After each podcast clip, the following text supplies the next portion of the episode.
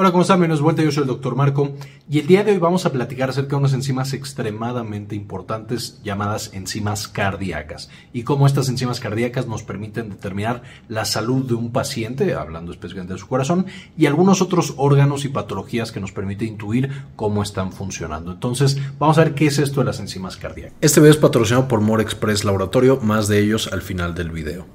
Veamos entonces qué son las enzimas cardíacas. Este es un tema que puede ser bastante, bastante complejo, entonces vamos a hablar aquí de generalidades, un tema un poco más sencillo y más adelante tendremos un video mucho más a profundidad hablando de cómo se utilizan tal cual en la práctica clínica.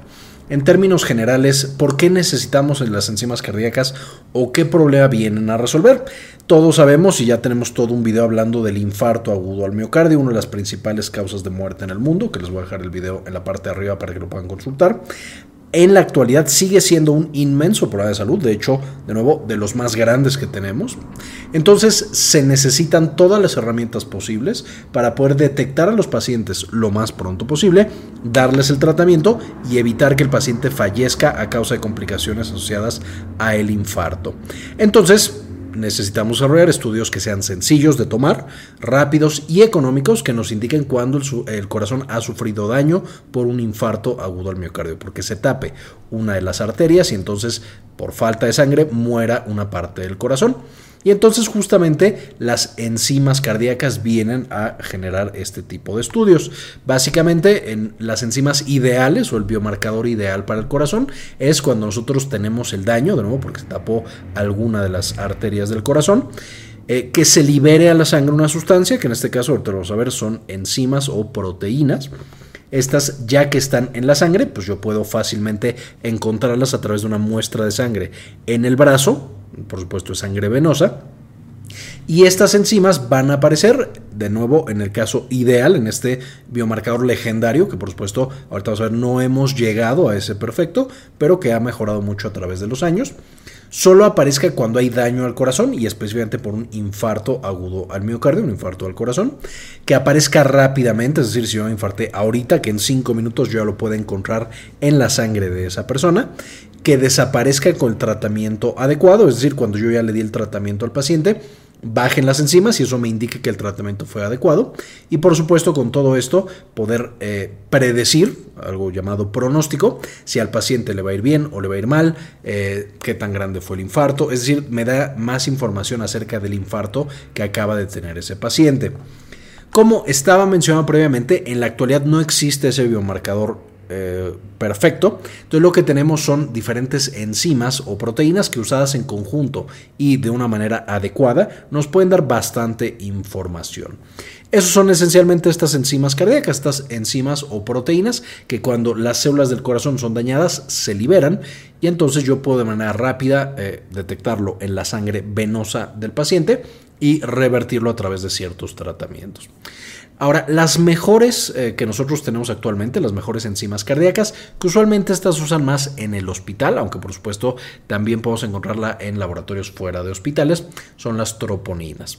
Estas troponinas son las más específicas del corazón, es decir, de las otras que vamos a ver, otros órganos cuando se lastiman, especialmente el músculo, por ejemplo los bíceps, el abdomen, las piernas, la parte de los músculos de las piernas, cuando hay una lesión también se pueden eh, incrementar.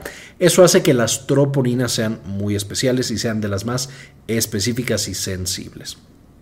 Y de las troponinas tenemos tres, la troponina C, la troponina I y la troponina T. Ya que veamos ese otro video más complicado, veremos cuál hace qué y cuál se toma primero, después, etc. Ahora, tenemos otras enzimas cardíacas que también son importantes. Algunas, por ejemplo, nos muestran antes incluso que las troponinas, que, está, eh, que existe un daño al corazón, aunque de nuevo de manera no tan específica. Y aquí tenemos una gran cantidad. Estas a veces se usan absolutamente todas, a veces solo se utilizan algunas, dependiendo qué estemos buscando el paciente, va a ser qué tipo de eh, proteínas y enzimas es que nosotros vamos a tomar. En términos generales, la creatinina quinasa MB que van a encontrar abreviada de esta manera. El péptido natriurético, esta se usa más en insuficiencia cardíaca, pero podría tener también un papel en algunos pacientes con infarto al corazón. La mioglobina, la deshidrogenasa láctica y la proteína C reactiva ultrasensible, que esta también la van a encontrar como PCR. De nuevo, todas estas, algunas aparecen antes, algunas aparecen después, algunas son más específicas para infarto, otras un poco menos. Eh, ya vimos que hay una incluso aquí que tenemos para insuficiencia cardíaca especialmente. Por supuesto es importante tenerla en un paciente que se infartó. Eh, y esta combinación de enzimas cardíacas nos va a permitir de manera rápida, como decíamos, eh, poder justamente interpretar qué le está pasando a un paciente de alto riesgo. Entonces, ¿cómo se van a utilizar? Cuando llegue el paciente, y ahorita vamos a ver qué tipo de paciente, se toma la muestra de sangre, muchos laboratorios lo pueden tener en 60 minutos y vamos a utilizarlo para el diagnóstico y pronóstico del infarto. Esto es ya lo que mencionábamos. Uno, saber si mi paciente se está infartando y dos, saber qué tan grave es el infarto que está teniendo el paciente. Por supuesto, una elevación mucho más alta de enzimas nos habla de más daño al corazón y nos habla de un peor pronóstico. También, ya que nosotros le damos un tratamiento al paciente, que esto se llama reperfusión, hacer algo para que vuelva a perfundir la sangre a ese corazón, que se abran otra vez esas arterias, la curva de enzimas cardíacas, es decir, qué tanto se están elevando y por supuesto que se deje de elevar o que al menos se eleve mucho, mucho más lento, nos está mostrando justo que el corazón ya otra vez está teniendo ese tipo de... Eh, perfusión, de nuevo, de que le llegue sangre, eh, oxígeno y todo lo que necesita. Y finalmente nos puede indicar infartos subsecuentes. Entonces, un paciente que ya se infartó en las primeras horas a lo mejor no sirve tanto volver a tomarle enzimas, a menos que sea súper obvio que está volviendo a incrementarse muy, muy rápido y muy agresivo, pero usualmente nos esperamos unas 48 horas o más.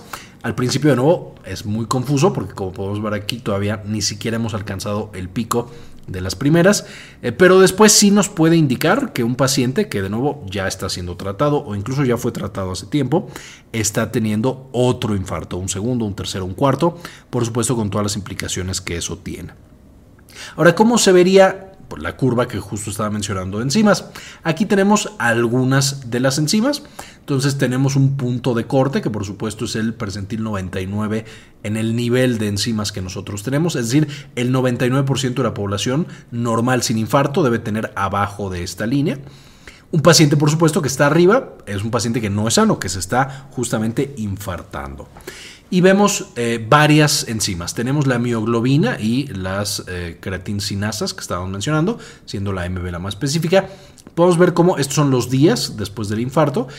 La más rápida en elevarse probablemente sea la mioglobina y algunas isoformas de la, de la creatinsinasa. Y por lo tanto podemos tomarlas antes que todas las demás, justamente para ver que el corazón está sufriendo daño y hacer algo lo más rápido posible. Ahora, la que es específica del corazón, que es la CKMB, podemos ver que tarda un poco más y de hecho va muchas veces acompañada de la troponina. Cuando esta se empieza a elevar, también podemos ver que esta ya disminuye e incluso desaparece.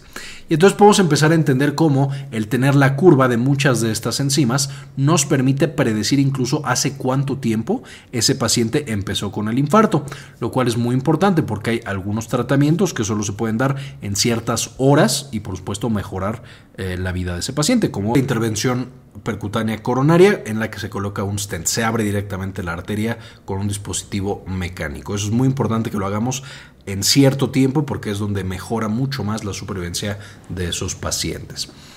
Y también, por supuesto, podemos ver que si de pronto las troponinas iban subiendo y se quedan estancadas, la reperfusión, en caso de que hayamos llevado al paciente a reperfusión, eh, fue exitosa. Justamente ya ese corazón está sufriendo menos. Es un poquito la manera en la que vamos a usar las enzimas cardíacas en la actualidad. De nuevo, para diagnosticar y pronosticar un paciente que está teniendo un infarto, eh, se tiene que tomar lo antes posible para reperfusión y para infartos subsecuentes. Ahora, ¿cuándo se toman estas enzimas cardíacas? Por supuesto, siempre que sospechamos que un paciente tiene un infarto al corazón.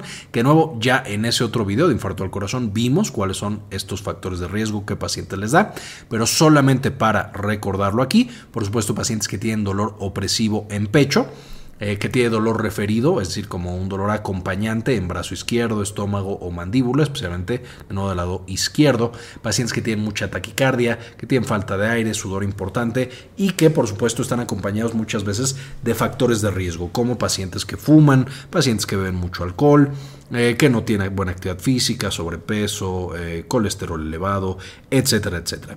De nuevo, no me quiero meter mucho en eso, ya lo vimos en ese otro video, les recomiendo que lo vean en la parte de allá. Es extremadamente importante que estos pacientes, cuando empiezan con estas manifestaciones, les tomemos estos estudios justamente para descartar un infarto o diagnosticarlo y tratarlo de manera oportuna. Ahora, como las enzimas cardíacas no son perfectas, muchas veces se acompañan, especialmente en la sala de urgencias, de otros estudios acompañantes, como el electrocardiograma y la imagen cardíaca, que nos muestra tal cual eh, cuáles arterias están tapadas, qué tan tapadas están, etcétera, etcétera. Eh, muchas veces cuando llega el paciente urgencia, si ahorita lo vamos a ver, se les toma lo más rápido, que usualmente es un electrocardiograma. Se le toma también enzimas, pero eh, muchas veces dependiendo de qué tan contundente es el resultado del electrocardiograma, es decir, si es muy contundente, no esperamos a eh, el resultado de estas enzimas. Ahora, ¿cuáles son algunas consideraciones anteriormente? Número uno, no son específicos de infarto. Es decir, cuando nosotros tenemos elevadas las enzimas cardíacas, nos indica, ok, puede ser un infarto, pero podría ser otra enfermedad cardíaca, una pericarditis, eh, algún trauma cardíaco, eh, alguna otra cosa que esté afectando directamente al corazón. Entonces, aunque su uso mucho más demostrado está en el infarto al corazón, cuando salen alteradas, por supuesto, nos están también sugiriendo que hay algún otro problema con el corazón. Dos, tener en cuenta que la enfermedad renal avanzada puede alterar el resultado de algunas de estas enzimas y pueden entonces aparecer enzimas elevadas cuando el paciente realmente lo que tiene es enfermedad renal y no enfermedad cardíaca. Ese es otro de los problemas que tienen. Número 3, lo que platicamos, no debe retrasarse el tratamiento esperando el resultado de las enzimas si ya tenemos un electro positivo que muestra elevación del segmento ST, que es por supuesto lo más evidente. En los pacientes que tienen un infarto pero no tienen elevación del segmento ST, ahí es especialmente importante las enzimas porque va a ser el indicador más rápido probablemente de que ese paciente está teniendo un infarto. Si nosotros no tuviéramos enzimas y no se las tomamos, a lo mejor nunca nos damos cuenta que está infartando hasta que es demasiado tarde. Una vez más, porque el electrocardiograma no me está dando el resultado tradicional, por así decirlo, que es esta elevación del ST, porque es otro tipo de infarto. Eh, no son las únicas consideraciones, pero de nuevo son las más importantes para entender en términos generales qué son estas enzimas cardíacas y por qué son tan pero tan importantes para la medicina actual y por supuesto para cuidar la vida de nuestros pacientes. Este video es patrocinado por More Express Laboratorio. More Express Laboratorio es el laboratorio que lleva a la comodidad de tu sala todos los estudios que tú necesitas para tomarte la muestra y que después lo recibas lo antes posible. Puedes agendar una amplia variedad de estudios con solo tres sencillos pasos. Número uno, marca el servicio y la fecha en la que necesitas que tomen tu prueba. Número dos, elige el horario en el que van a acudir a tu casa a tomarte esa muestra. Y número tres, llena el formulario con tus datos. Con eso ya está programada la toma de muestra para tu estudio. Dentro de los estudios con los que cuentan están el check-up cardíaco, que incluye por supuesto las enzimas cardíacas que nos indican la salud de este órgano tan importante. Porque con More Express Laboratorios tienes experiencia y presión en cada toma. Agenda ahora. Finalmente quisiera, antes de terminar este video, agradecer a algunas de las personas que han sido apoyar al canal con una donación mensual de 1 o de 2 dólares y dedicarles este video específicamente a Juljana Nordic, Antonio Guizar, Fernando FR, Silvina Dipólito, Mike Angelo, Delia González, Jorge C. Beltrán, Bajo la Lupa, Doctora Milis, Saúl Reyes, María Eugenia, Luciana Falcón, Elizabeth G. Vargas, Héctor del Solar, Julio César, Doctora Suana Vidal y Doctor Mineralín. Muchas gracias por el apoyo que nos brindan mes con mes. Les dejo para terminar las referencias de las que saqué la información para este video, de manera que ustedes también puedan meterse y consultarla. Bien, espero que este video les gustara, les resultara bastante útil y ahora entendamos cómo las enzimas cardíacas nos pueden permitir manejar mucho mejor a nuestros pacientes, especialmente hablando de enfermedades cardíacas. Gracias por ver este video hasta este punto y como siempre, no se cambia el mundo, compartan la información.